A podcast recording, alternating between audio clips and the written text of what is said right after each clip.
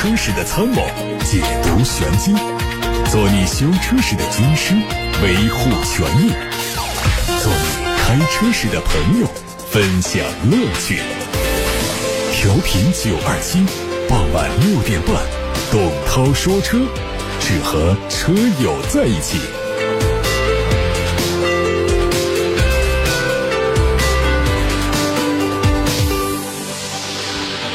各位好，我是董涛，欢迎来听节目。欢迎大家在接下来的一个小时，把选车用车的疑难问题，把汽车消费维权的投诉都发到直播间来参与互动。节目互动热线是零二七八六八六六六六六，打通电话之后不用等待接通到直播间，可以直接跟坐席员交流留言就行。另外还有董涛说车的微信公众号，可以图文留言。看新闻，最近佛山广台高速一个道路岔口。约六十多万车主在此地因变道压实线被电子眼抓拍，罚款可能超过一点二亿的新闻引起了社会的广泛关注。因为罚款总额惊人，被网友戏称为“印钞机路口”。在这个路口遭到处罚的司机们普遍认为这一处交通标志不合理。对此，佛山交警表示，这一处电子警察抓拍设备。是在二零二零年三月十八号启用的，截止到今年四月一号，累计抓拍交通违法行为十八点四四万宗。网民们反映的某商业 APP 显示，共有六十二点四一万人在此处违章，和实际情况不符。针对网友对此次违章标识不清的问题，佛山交警通报说，在交警部门的协调下，业主单位即日起将对该路段标志标线集中进行优化改进。按照国内成品油调价规则，新一轮成品油零售限价调整窗口将在今天晚上零点再次开启。据目前统计数据来看，油价有望在新一轮的调整来临之际再次下跌。经过六个工作日的统计来看，当前油价预计下调约每吨四十七元，还在搁浅调整的范围之内，距离达到下一调整标准只差每吨三块钱，油价有望实现下跌。一汽丰田 RAV4 荣放双擎一加将在本月十七号上市发售。新车只是在细节方面和燃油版车型有不同，包括在下方进气口加入了大量的镀铬装饰，雾灯区域加入了纵向 LED 灯带，并且配以高亮黑色的前格栅、黑色的车顶。动力部分用的是2.5升的阿特金森循环发动机和电动机组成的插电式混合动力系统，纯电模式下的续航里程八十公里。有媒体报道说，本田将在本届上海车展上举行本田在华首款电动原型车的全球首发仪式。与此同时，带来了一款全新的插电混动车。尽管本田方面并没有透露更多消息，但是业内猜测，这一款电动车的原型车可能就会是本田 SUV E 概念车的延伸。本田 SUV E 概念车是在2020年9月份在北京车展上首次公开亮相的。官方表示，它配备了一款长方形的方向盘、四个座位，还有一块大尺寸的悬浮中控屏。除电动原型车和神秘的新款插电混动车之外，广汽本田和东风本田还联合在本届车展上推出多款电动汽车，包括常规混动车、插电混动车以及纯电动车。日前，在长城汽车举办的媒体沟通会上，长城汽车副总裁、魏品牌总经理李瑞峰透露，长城汽车已经重新启动了轿车项目，首款轿车将置于魏品牌旗下，计划在今年五月份发布。魏品牌已经针对未来产品有了一整套规划体系，除了现有的 SUV、即将推出的轿车产品之外，甚至还包括 MPV。到二零二三年，魏将推出数十款新车，价格区间覆盖了十五万元到三十万元。丰田皇冠威尔法双擎的宣传海报出现在上海车展的展馆中，新车预计会在上海车展期间和大家见面。从宣传海报来看，这个车除了换装皇冠的车标之外呢，还在前杠两侧增加了大面积的进气口设计，使前脸看起来更加犀利，整体和日规的威尔法运动版一致。目前丰田官方还没有发布这个车的相关更多消息，预计会用上更多的安全驾驶辅助功能。之前我们曾经报道过，悬挂皇冠车标的皇冠陆放。再到本次曝光的皇冠威尔法，预计推断丰田可能在本届上海车展上有所动作，可能会推出多款皇冠车标的新车，也可能是会把皇冠品牌独立进入到高端路线当中。吉普牧马人 4xe 将在上海车展上公布价格。作为牧马人的插电混动版，它用上了由 2.0T 发动机和双电机组成的插混系统，纯电续航里程是四十公里。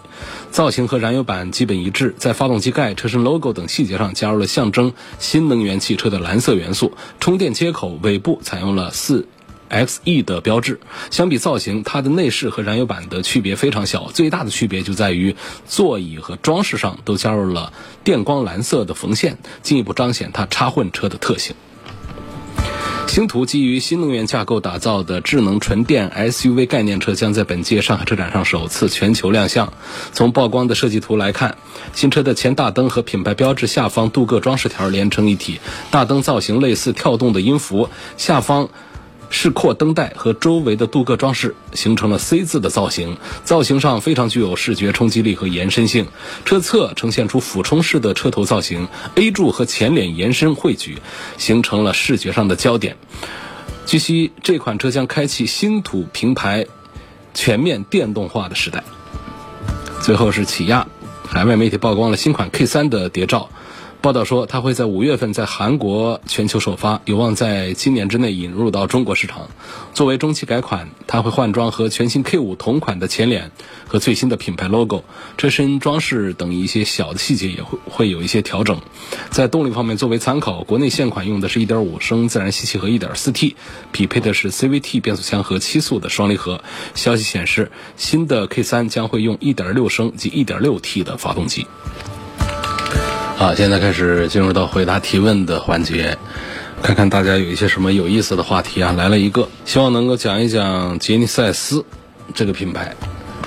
我也挺有兴趣跟大家聊聊这个品牌了，因为绝大多数人都不知道，但是它确实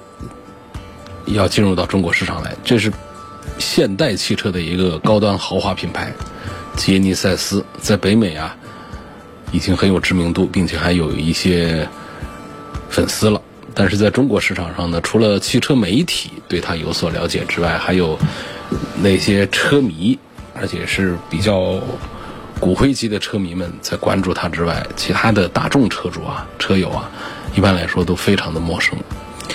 那么这个在四月份呢，吉尼赛斯啊，他做了一个大型的一个发布会，宣布进入到中国市场。可是那个发布会做完之后呢，也没几个人知道，做和不做啊，区别都不太大。它在国内的知名度实在是太低了。实际上啊，在好几年之前，二零一四年，北京现代就用平行进口的形式啊，把它引进到中国的渠道来了的。当时的操作呢是非常的失败，以至于后来整个的进口现代啊就退网了，直接退出了中国市场，实在搞不下去了。那么就这个品牌呢，实际上它旗下的产品呢，个个都非常的不错。不管是讲设计啊、做工啊、配置啊、性能啊，除了品牌没有 BBA 有底蕴之外啊，它的产品其实是没有明显的短板。但是你说产品有多大的新意呢？这恐怕也不行啊，新意也不灵。那为什么现代进口车退出中国市场，现在又要进入到中国市场呢？实际上是因为去年呢，中国的豪华车市场虽然说在疫情的影响之下。应该是大幅度的衰减，但是它同比增长的幅度仍然是超过了百分之十。二零二零年，我国豪华汽车市场的销量总共超过了三百五十万辆，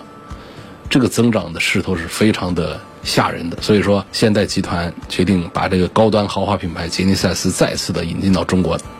这也是情理当中。说这个中国市场虽然说蛋糕很大呀，但是啊，狼也很多呀，竞争也是特别的激烈。那么杰尼赛斯进入中国市场，看不看好呢？目前我恐怕仍然是不看好。这个中国的豪华汽车市场啊，虽然说是很大，三百五十多万的销量，但分化也非常的严重。以 BBA 就奔驰、宝马、奥迪为首的德系豪华品牌占到了总销量的百分之六十，剩下百分之四十给十多个主流的豪华品牌在瓜分。你说这个现代的高端品牌杰尼赛斯进来，如果是跟 BBA 硬刚的话，赢的可能性啊微乎其微。说跟其他品牌来 PK 的话，那其他品牌总销量就值百分之四十，分到每一家又能有多少？所以整个看起来这个蛋糕大呀，这杰尼赛斯现代它能吃到嘴里的，那肯定是非常的少的。说这个独立的高端品牌进入中国之后啊，它拿什么来说？这品牌没有知名度。产品呢，就我们现在看到它两款呃产品，这个像它的轿车，可以说造型很像宾利，但是像宾利不一定是一件好事儿。那么其他的方面呢，它有的其他品牌也都有，就是产品并不能给人留下什么特别深刻的印象。那么还有什么办法呢？品牌不是短期可以打起来的，那是不是通过低价可以赢得市场呢？事实已经早就证明过，在中国市场上，豪华车你想通过低价赢回市场是不可能的。我们的奥迪 A 八，我们的七系从来。都会比奔驰的 S 卖的便宜，可是它从来都没赢过奔驰的 S。那在豪华车市场啊，不以价格便宜论英雄，而是说价格恰当，甚至是价格贵。比如说奔驰的大 G，那价格贵的离谱，它越是加价越是有人买。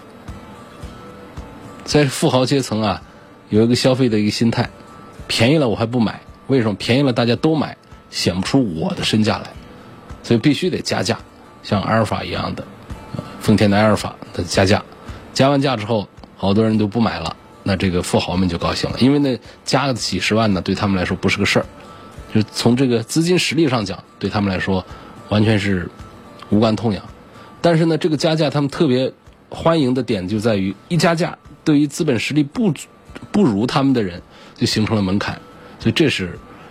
这个豪华车车主们、富豪车主们。超豪华车主们特别看重的一点，特别高兴的一点，所以你说这样一个车，如果说吉尼赛斯进入中国市场，它价格打得很低，那像我们凯迪拉克价格就打得很低，它在市场上的份额仍然是非常小。因此，你问我说这个现代的高端豪华品牌啊，吉尼赛斯进入中国市场看好不看好？我觉得非常的难，能吃到一小口，很不容易。下一个问题问极客汽车是个什么品牌？呃，这又是一个新鲜的。今天咱们全说新鲜的啊，好多人是不是完全没听说过？极，呃，极光的极，克呢是化学元素那个克，一个气，气那个字儿底下呢有一个克，克服困难的克，极客汽车。这个是吉利的一个高端电动车品牌啊，是吉利集团的两个蓝色行动计划之一。李书福出任极客公司的董事长。那名副其实，这就是一把手工程，可见吉利集团对于极客的重视。那么，担任极客公司 CEO 的人是谁呢？叫安聪慧。常跟汽车圈打交道的一定不陌生这个名字，一直是在吉利汽车集团位居高位，就仅次于李书福。吉利品牌旗下的大部分热销产品都是在他的主抓下完成的。这是说极客，极客呢，其实也并不是说是吉利的第一个电动车品牌，那之前已经有了，包括极星啊、几何啊等等，还有蓄势待发的 Smart 纯电车。那么极客和几何品牌呢，实际它要形成一个差异化的组合。几何主攻的是大众市场，主攻的是中档平民化的车这个市场；极客呢，它主攻的是高端豪华潮流科技品牌。其实从二零一九年到现在两年多的时间呢，自主品牌电动汽车高端化已经出现了一个热潮。除了吉利家有极客之外，东风要推蓝图，北汽马上要出极狐，上汽有一个智己，智慧的智，自己的己，长城还要出一个沙龙，啊，这样的国产的高端智能电动车的品牌前后都已经问世了。说比亚迪也会推，第一款产品好像叫海豚，会在今年下半年推出。那不是现在的汉了啊，不是汉，那比汉还要高端的，高端的纯电车品牌。好，我们还是说这个极客啊，极客呢，它最受外界关注的点在哪儿呢？就是吉利这几年从二零一六年开始研发，在去年发布的一个叫浩瀚的智能净化体验架构，叫 SEA 架构，这是极客的技术根基。这个架构是全球最大带宽、最高效率的智能电动汽车方案。说 SEA 架构只是技术研发成本，目前就已经投了超过两百个亿。这个架构啊，它有六大技术亮点，一个是兼容性好，刚才说过了，全球最领先的带宽。那从这个带宽不是我们的那个啊上网的带宽啊，是指的它的一种兼容性。比方说轴距范围从一米八。呃，微型车一直到三米三，大型车的这个轴距它都可以涵盖，也就是从 A 级车到 E 级车全尺寸可以覆盖。第二个呢，它是软件定义硬件，就是最高效的智能电动车的解决方案，软件的开发周期缩短一半。第三个是动力性能强，这个不多说了。第四个是全新的三电，这个也也也没啥说的。第五是安全性高。啊，它这个安全性啊，它有几大系统：隐私系统、财产系统、健康系统、生命系统等等等等等，这是很牛的。电池的安全测试做的非常的强，有两百多项。最后是智能驾驶，这个也就不多说了。所以说，这是极客品牌啊，让人眼前一亮。在今年的上海车展期间呢，我们也会重点关注这个品牌。除了这些技术的优势之外呢，极客它在商业模式上也会让我们大家耳目一新。它会打造轻资产的运营模式，设立品牌直营新终端，自建全场景的充电补能服务体系等等等等。所以我们在上海车展期间一定会为大家带来关于极客这个品牌的一些最新的资讯。来看下面有一个问题啊。他想咨询一下，奔驰的 GLB AMG 三五和宝马 X 三三零 i 在发动机、变速箱和底盘上的优劣势。这个对比显然是奔驰的 GLB 要占优势，因为它尽管是三五，它也是 AMG。说三五四五啊，呃，这个到六三这些呢，动力是一级更比一级高的，不仅仅是发动机的区别。在调教方面，AMG 呢也会有自己的独到的地方，而宝马的叉三呢，这是一个普通版本，它并不是宝马的性能系列。宝马的性能系系列呢，它得加上一个 M 啊，叉三 M 那是另外一回事儿。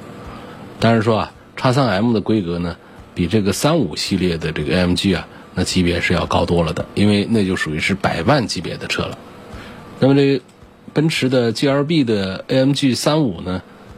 实际上呢，它是一个四十多万的车，所以从价格上也都看得出来。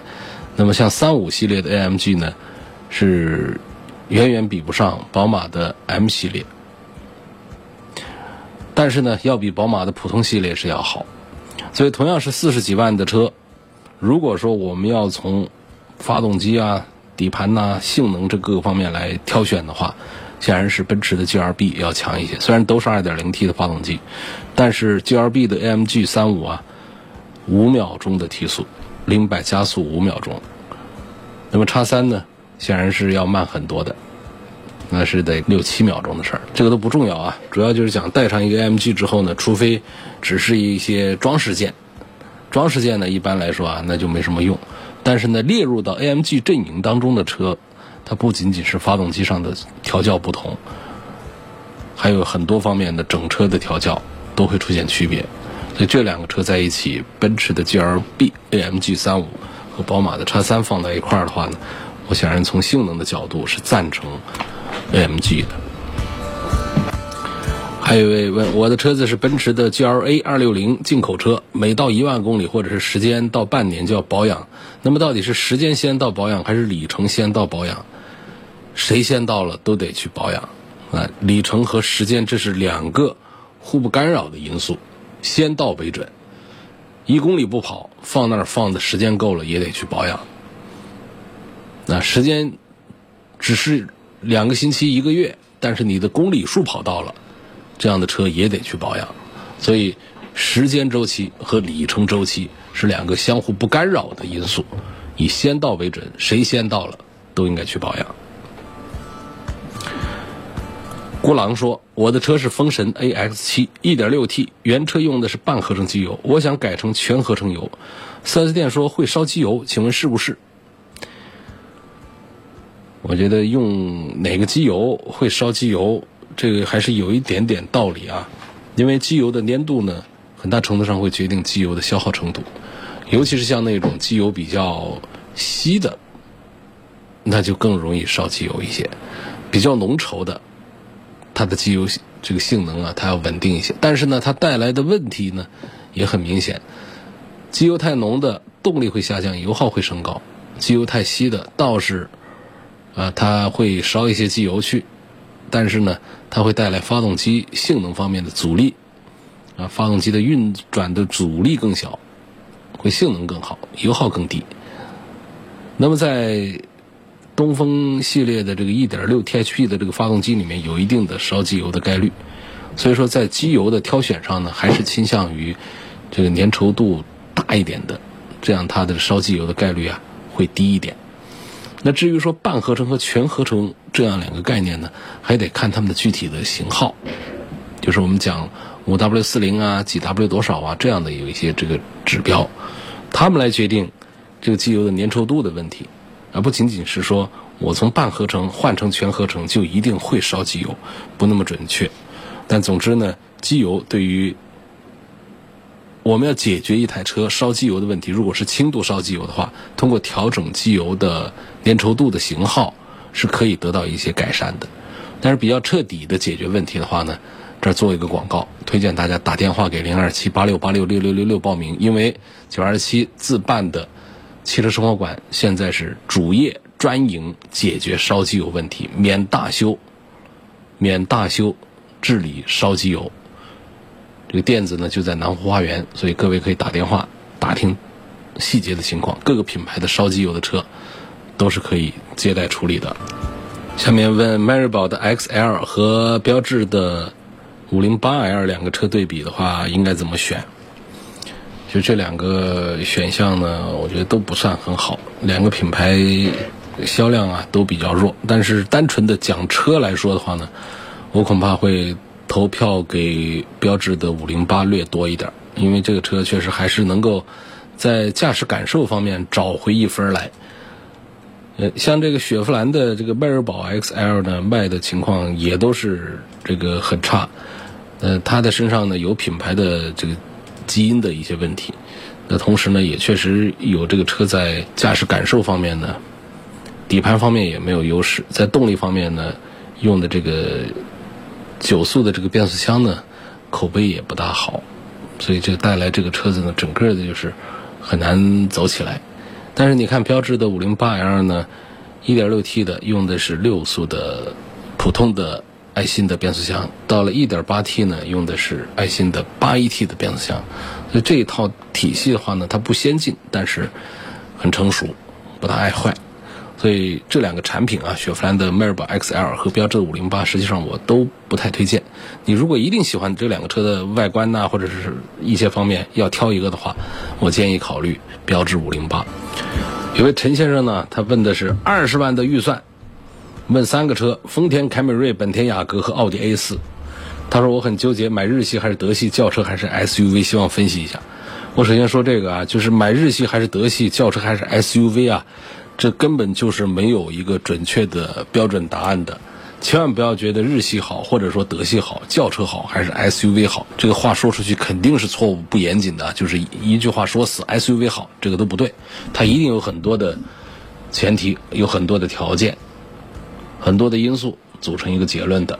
千万听外面说啊日系肯定比德系好，什么轿车比 SUV 好，这都是片面的说法，这都是很主观的东西。这记住，我这个观点是很重要的一个观点啊，就是评不出来日系好、德系好、美系好、轿车好、SUV 好，这个话都说的太武断，因为这里面有很多的细项，且不说，还有很多的综合因素，来决定着我们要具体说到一个品牌、一个车型，比另外一个同等级的可比性的、有可比性的竞品之间，才能做出一个比对出来。那么陈先生的前半段话呢？我觉得也不好说了。丰田的凯美瑞、本田的雅阁和奥迪的 A 四，预算二十万左右。这凯美瑞和雅阁都是二十万左右，因为他们低配的就卖十五六万，高配的二十万出头，这算是二十万左右。但 A 四可不是二十万左右啊，它虽然也进入到二十万区间，但是它是三十万左右的车，因为它标价是三十万起的。一直把自己的标签，它是三十万元以上的豪华品牌的。那么通过优惠之后，在二十几万，但是那也不是说是二十万的车，起码也得个二十六万多起步的。所以它显然不是一个二十万左右的一个级别的产品。所以放在一起来做综合对比啊，就意思不大。应该说，我们多花那么六七万块钱，显然是应该买一个奥迪的 A 四，那各方面的感受。比雅阁和凯美瑞是要强一些的，带来的品牌上的优越感呐，做工上的底盘上的一些好感，那是要强一些的，但是价格也不一样啊。那么，如果是拿这个丰田的凯美瑞和本田的雅阁放到一块儿来做对比呢，其实也是个半斤八两，也是很难分出一个上下来。那讲特点方面呢，凯美瑞丰田的皮实耐用这个口碑啊，要比本田的口碑可能还要更强大一些。但是呢，说这雅阁在驾驶感受方面呢，实际上是有点脱离了这个日系车那种风格的，它比凯美瑞的乐趣要稍强一点。你说这两个之间说凯美瑞一定比雅阁好？雅阁一定比凯美瑞好，这话也都说的不科学，也都太绝对了啊！所以这个虽然说我没有给出什么结论，我相信呢，就刚才的话里面已经带着很多观点给了陈先生。下一个问题呢，也让我好为难啊！他希望说一说奥迪 Q 五和 Q 七谁的性价比高一些？两个车中间价格隔着二十多万，你说哪个性价比高一些？便宜的性价比高一些吗？Q 七因为优惠幅度大，所以性价比高一些吗？这都不对，这是两个等级的产品，尺寸上等级在那儿，平台规格的等级在那儿，价格的等级在那儿，隔着二十多万，就不能说便宜的就是性价比好，不能说谁打折多谁的性价比就好，比不出来的。如果说我们根本就不在乎这二十多万的差价的话，那显然是 Q 七的性价比高。我们要在乎的话，那便宜的呢性价比高呗。但这个话说出去就没道理，它是不同的定位。嗯，Q 五目前是更主流一些，为什么呢？是因为它本身的价位主流，Q 七卖的比 Q 五少一些，为什么呢？因为它本来它的消费人群都少一些。哎，这问题都好难啊！本田 CR-V 混动版应该选哪个配置比较好？买它低配吧，这不用多说了。